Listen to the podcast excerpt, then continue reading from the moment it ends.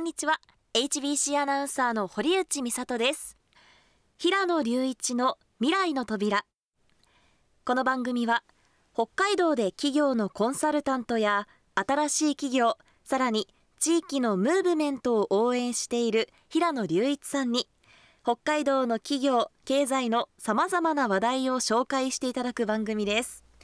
平野さん今週もよろしくお願いします。よろしくお願いします。今週は平野さんの最近のトピックから行ってみましょう。はい。10月の頭ぐらいか9月末だか忘れちゃったんですけど HBC テレビのあの今日時出演中にですねレッドイーグルスアイスホッケーのはい。チームのキャプテンと一緒にコメンテーターとして出させていただいたんですよ。はい。で、まあ、お互いにこうスポーツ関係ということでかなり盛り上がってですねそれこそ試合があるので札幌で。はい。あのぜひ見に来てくださいっていうことをお誘いいただいて、ええで招待されて人生で初めてですねアイスホッケーの試合を見に行ったんですよ。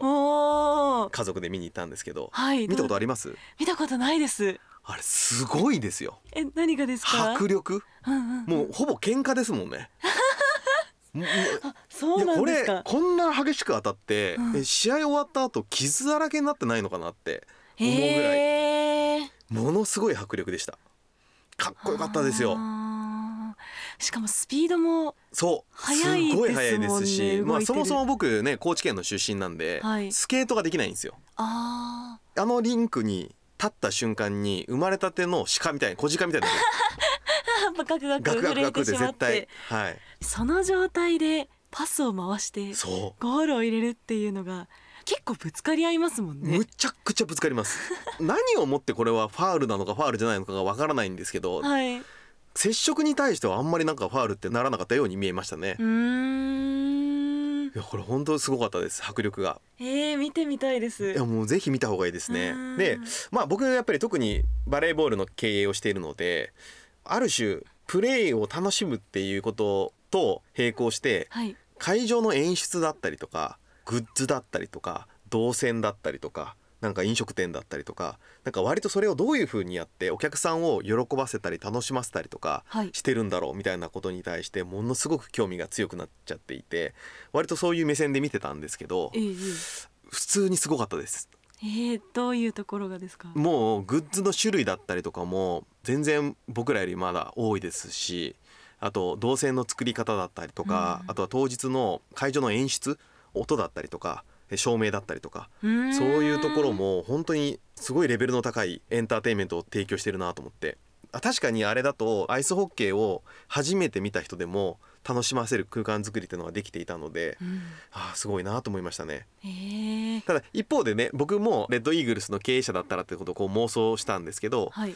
え会場が何人入るんですかね？3,000人ぐらい入るのかもしれないんですけど入場者数が850とか900ぐらいだったと思っていてはい、満席にはなってなかったんですよね。うんうん。だそこは多分課題としてお持ちなんだろうなと思っていてやっぱりいろんなところで多くの人に知ってもらって足を運んでもらえるような活動っていうのは北海道イエロースターズもそうですけどあのすごく大切なことだなと思って、まあ、今日この場でちょっと紹介をさせてもらったって感じです。うん。なんでみんなで、えーレッドイーグルス応援に行きましょう。そうですね、はい。イエロースターズとレッドイーグルスどちらも応援に行けたらと思います、美里さんは何かあります？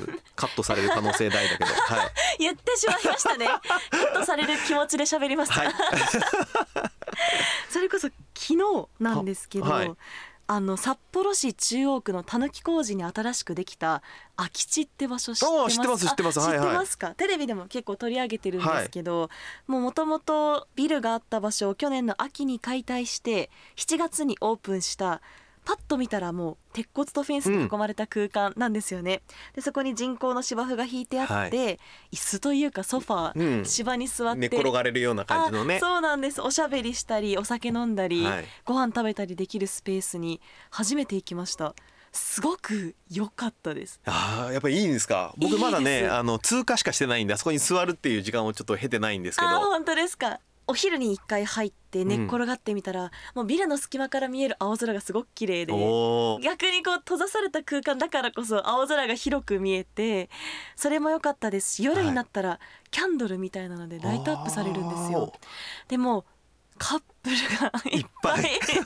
あの一人用のソファーみたいなのがこう円になって並んでるんですけど、みんな二人で座ってました。あららららららら まあ私はそういうとは言ってないんですけど、はい。すごくあのご飯そこで食べても美味しいし、うん。そこでお店も出してあってここはもっと今後も有効活用されていきそうだなと思いました。いいですね。なんかそういう非日常の空間が街のど真ん中にポコッとあるってね、うん。そうですね。ね。なかなか自由に自分の思う通りに使える場所ってないじゃないですか,、だから高校生とかも結構いて、はい。すごく素敵な空間でしたで秋にはこたつが導入される予定で冬にもイベントがあるみたいなのでもし札幌市中央区行く機会があったら皆さんも遊びに行ってみていただけたら、はいはい。空き地行ってみてください。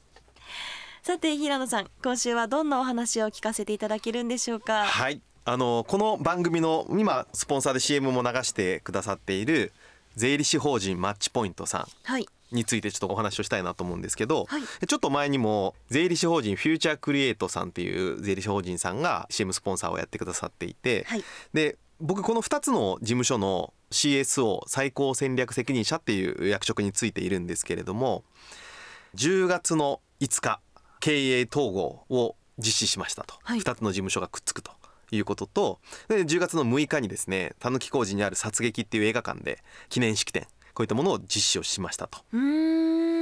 でこれなかなか普通の人が聞いているとそのはい。経営統合ってなんやんねんっていうところがきっとあったりとか会社同士がくっつくっていう機会を経験することって多分ないと思うんですよね。そうですね正直あまりイメージがつかないでしょ？はい。だからイメージ妄想してもらいたいんですけど HBC さんが他のテレビ局とくっつくみたいな、だってそうですよね。お互いフューチャークリエイトさんもマッチポイントさんも税理士法人ですもんね。そうなんですよ。同業他社みたいなイメージですけど。はい。それがくっつくんですよ。どう思います？他のテレビ局のアナウンサーと同じ部屋で。へえどうなんでしょう？ライバルのような存在だったんですかねお互い。この2つに関しては全くライバル感がなかったんですよ。あすか。まあ当然僕も両方に入ってるし両方の事務所のことを知っていたので、ライバル感は全くなくて。むしろカラーが違うというか特徴が違うそれぞれの事務所で。ただ思いが一緒なんですよ。うん。やっぱり業界を良くしたいっていう自分の会社だけではなくてこの業界を良くしたいと。この業界を良くすればうん。中小企業さんを良くすることができるんだと。そういう思いが共通認識として持っていて。はい。で23年前から2つの事務所合同で勉強会を月に1回ずっとやってるんですよ。でそれはその自分たちのスキルアップコミュニケーション能力のスキル上げなきゃ中小企業の経営者の方々とか経理の担当の人とちゃんと話できないよねっていうのがあってそういうコミュニケーションのスキルを伸ばす研修したりとかまああとは専門的なスキル財務とか会計周りの専門的な知識をやっぱりつけようとか IT の知識をつけようとかっていうのを毎月ずっとやっていてでその結果2つがどうせ同じところを目的で向かっているんであればくっつこうよっていう話になったと。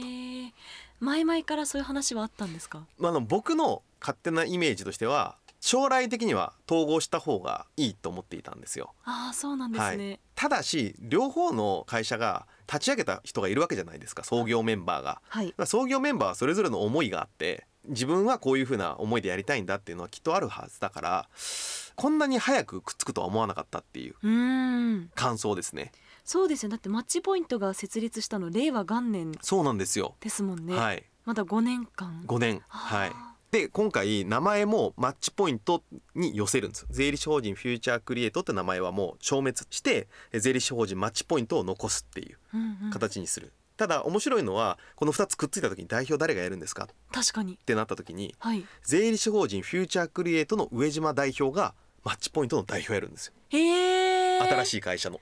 でこれまあいろんなねあの理由がやっぱりあるんですけど当然ですけど税理士法人フューチャークリエイトの、まあ、社員の方々はい働いている方々からすると業界のためだったりとか本当に北海道の未来のために、まあ、経営陣が話し合ってくっつくと。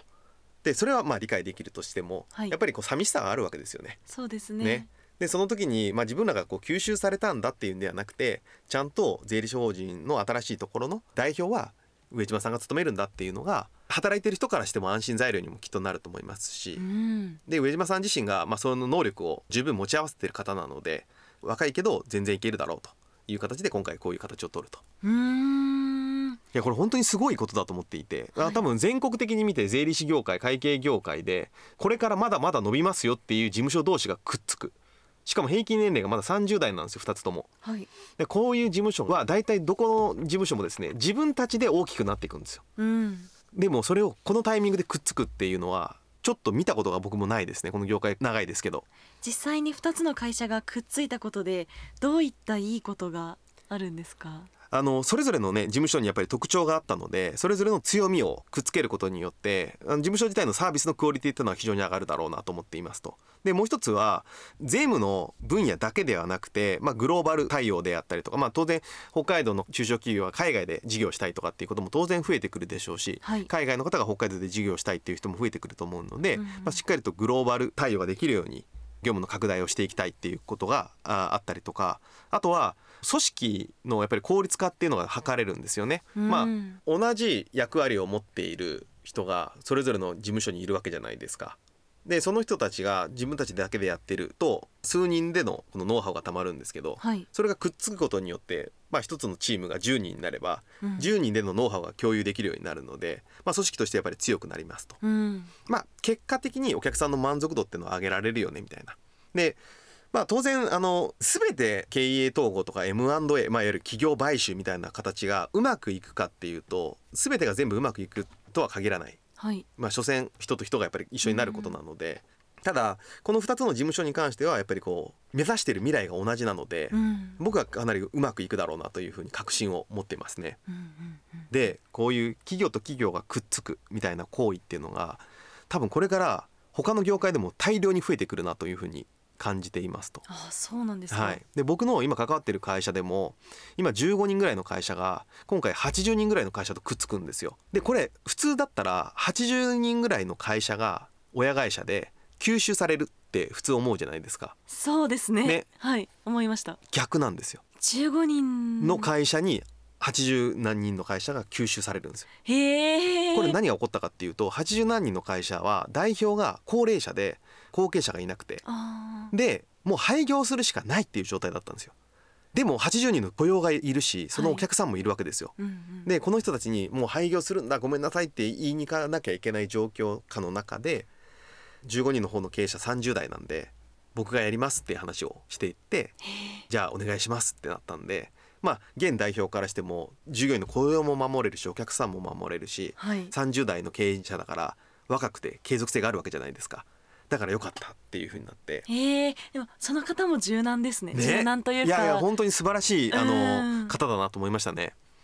で一般企業以外もですねまあご存知の方もいるかもしれないんですけど2022年の4月に小樽商科大学帯広畜産大学北見工業大学この3つの国立大学が経営統合してるんですよね。うん。でここはもういろんなね特徴を持った学校がくっつくことによっていろんなシナジーが埋めますよっていうのはもちろんそうだと思うんですけど、やっぱり子どもたちの人数がどんどん減っていくとかいうケースの中でなどうやって魅力ある学校づくりをやっていくかっていうところにも切羽詰まった状況まであったんだろうなと思っていて一般企業もですねやっぱり人採用したいけど採用できないみたいなうん。状況だと思うのでであれば他の会社とくっついてしまって、えー足りないものを補おうよっていう、そういう流れは多分かなり加速すると思いますね。こういった時代の流れから自分たちの会社でもできそうとか、うん。より良くするためのヒント結構ありますね。そうですそうです。あの決してネガティブに捉える必要はないと思うので、うんはい、くっつくことによっていろんなノウハウがたまったりとか足りなかった人材リソースが補えるとか、うん。ね、お互いにいいこともきっとあるはずなのでネガティブに捉えることなくですねなんか未来のためにああそういうこともあるんだっていうふうに捉えていただきたいしもし自分の会社がそういうふうになってもなんかネガティブに捉えないでほしいなと思いますよね。はい。はい。番組では皆さんからのメールお待ちしております。メールアドレスは未来アットマーク hbc.co.jp です。未来のスペル MIRAI です。未来アットマーク hbc.co.jp です番組への感想や平野さんに聞いてみたいことその他普通のお便りなどなどどんなことでも構いません。お気軽にメッセージをお寄せください。定期的に番組の中でもお答えしていきたいと思います。では平野さん今週もありがとうございました。ありがとうございました。平野隆一の未来の扉出演は？新生税理士法人マッチポイント。応援してください。平野隆一と私のエピソードがカットされていたらポッドキャストで聞いてください。HBC アナウンサー堀内美里でした。